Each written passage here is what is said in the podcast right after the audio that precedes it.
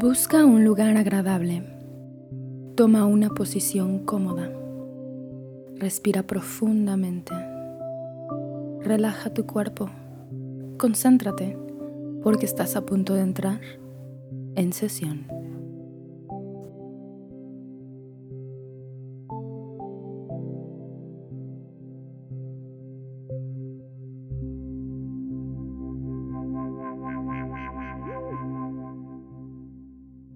Advertencia.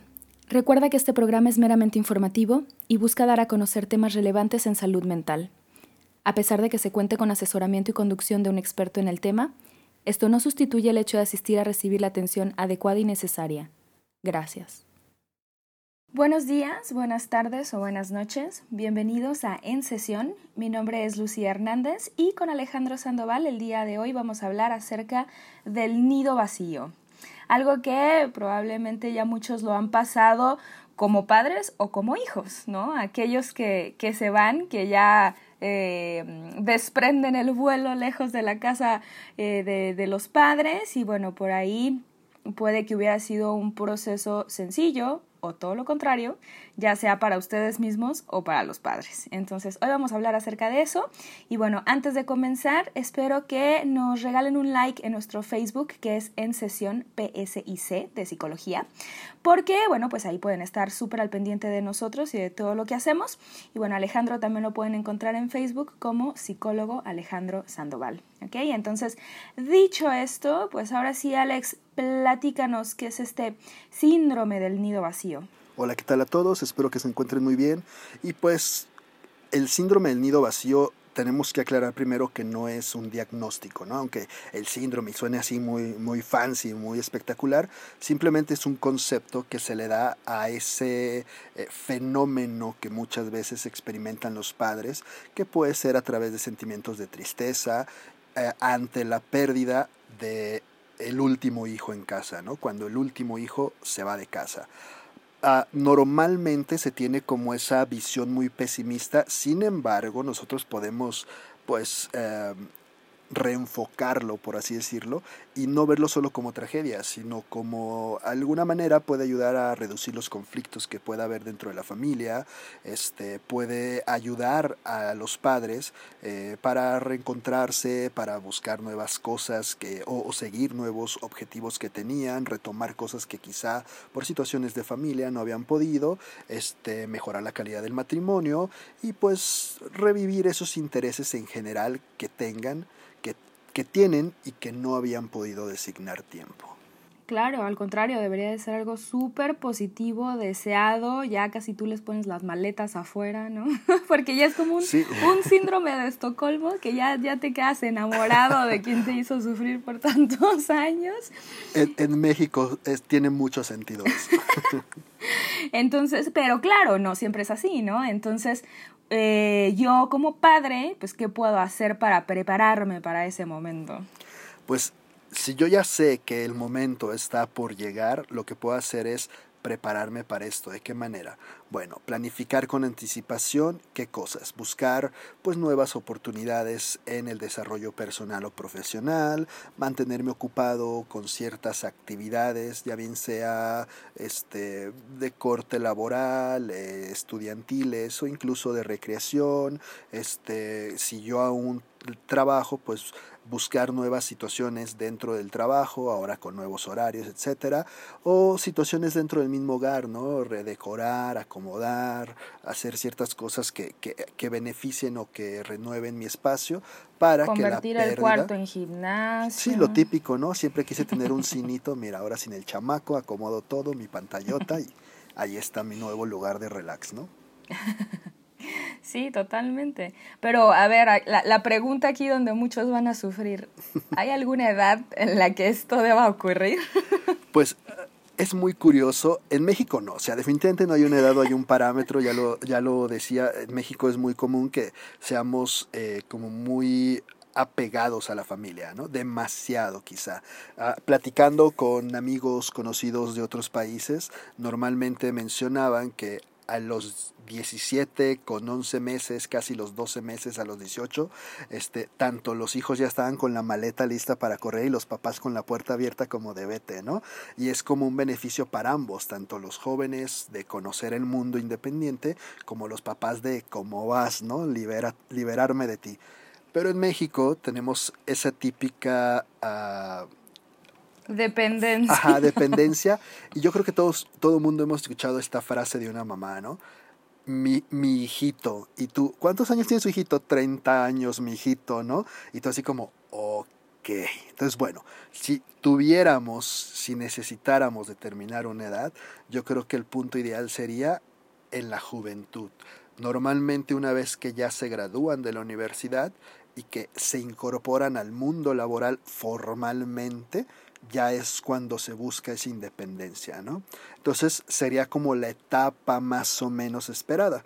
Sin embargo, pues no es algo que sea como tradición o, que suceda tan constante en nuestra sociedad.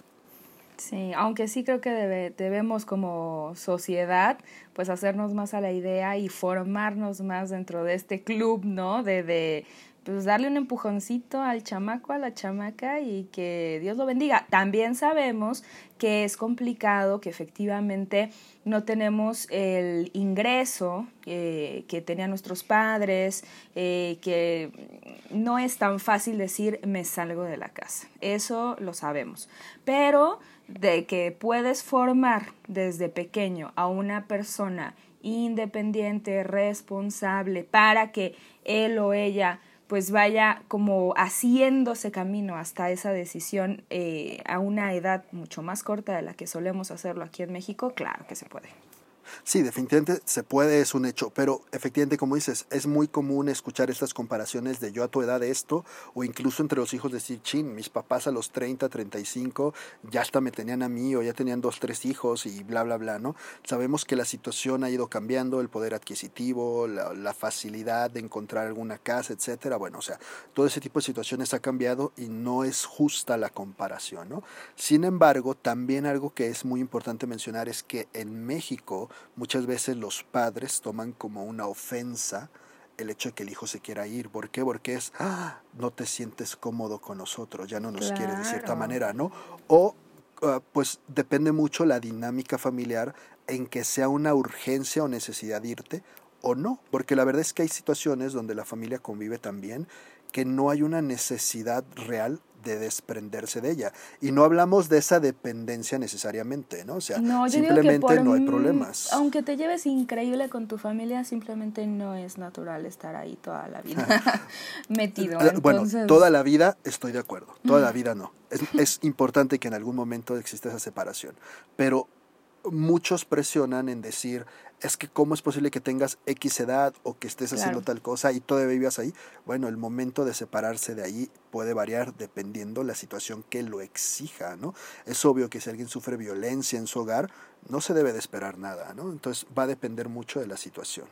Oye, Alex, si yo, si yo soy de las señoras que están con el a moco tendido porque se me va mi bebé, pues ¿qué, qué, qué le aconsejas a, a, esas personas, pues cómo, de, cómo afrontar este momento? Si tú estás a punto de vivir tu nido vacío, Lucy, bueno, ¿qué podría ayudar, no? Lo primero es aceptar el momento, es algo que va a pasar, ¿no?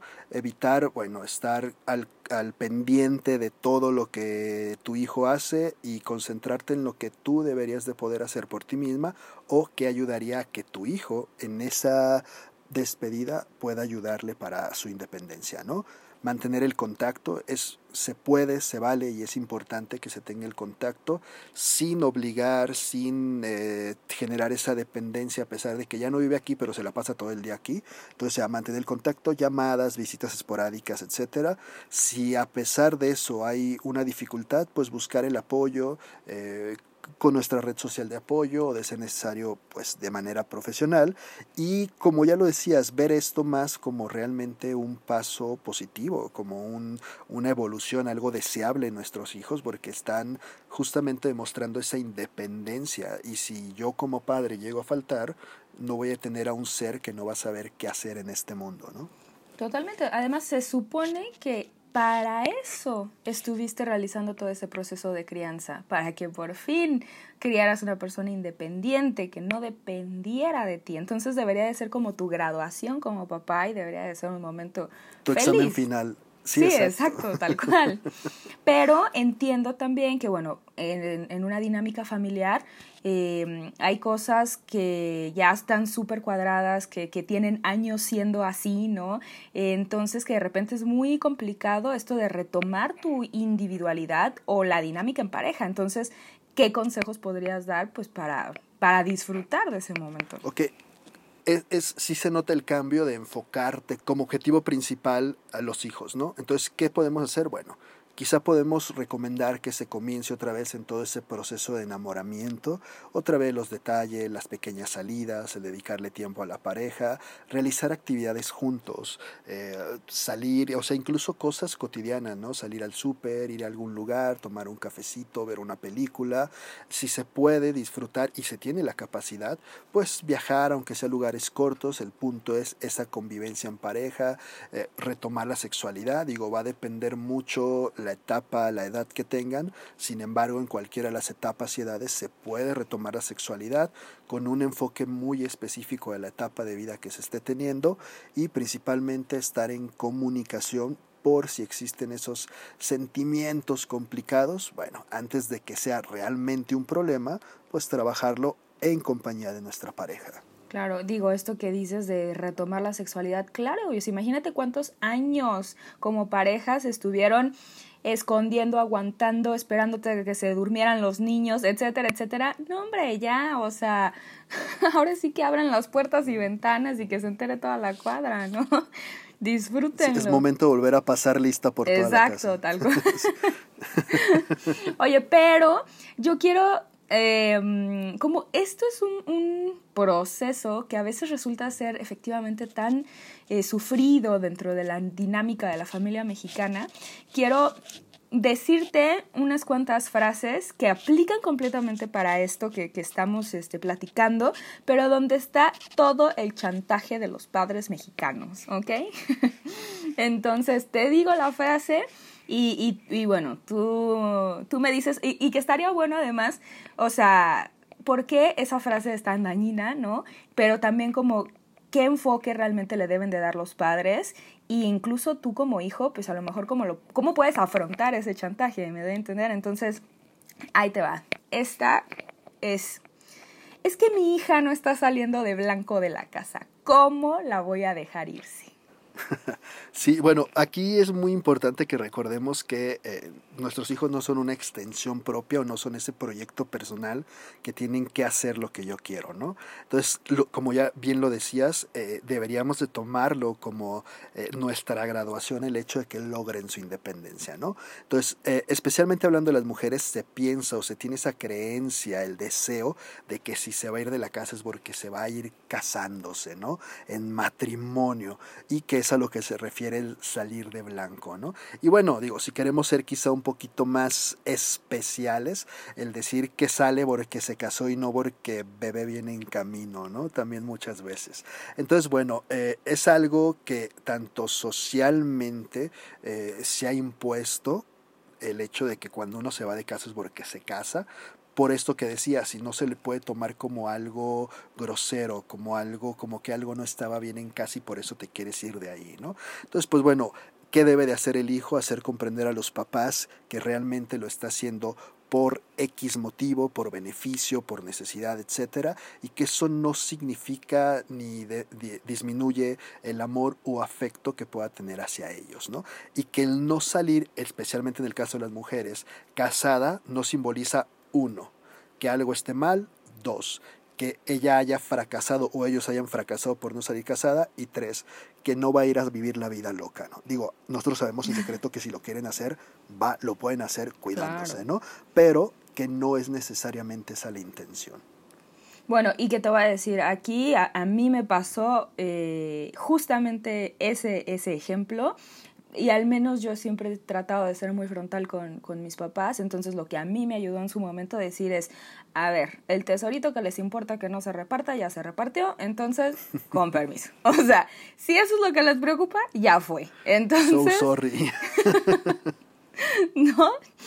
Pero bueno, ese es, ahora sí que eso fue lo que yo hice, ¿no? Entonces. Sí, pero me pues, imagino que porque tú tienes hasta cierto punto una buena relación con tus padres, hay como cierta confianza. Digo, imaginemos un lugar donde se tiene una educación muy machista o muy exagerada de respeto igual a miedo a los papás, donde tú llegas y dices, pues papá, si te preocupa que el tesorito se repartiera, ya se repar ya te dieron el cachetadón antes de que termine. ¿no? y peor, ya ni siquiera te dejan salir porque como que lo andas repartiendo, ¿no? Entonces sí, o sea, digo, es una excelente y yo estoy muy de acuerdo en que seas directa y honesta con tu familia, pero pues sí, insisto, va a depender mucho de la situación que vive cada quien, ¿no? Va, pues siguiente frase. La señora o señor que quiere ayudar en todo el retoño porque es que no sabe nada.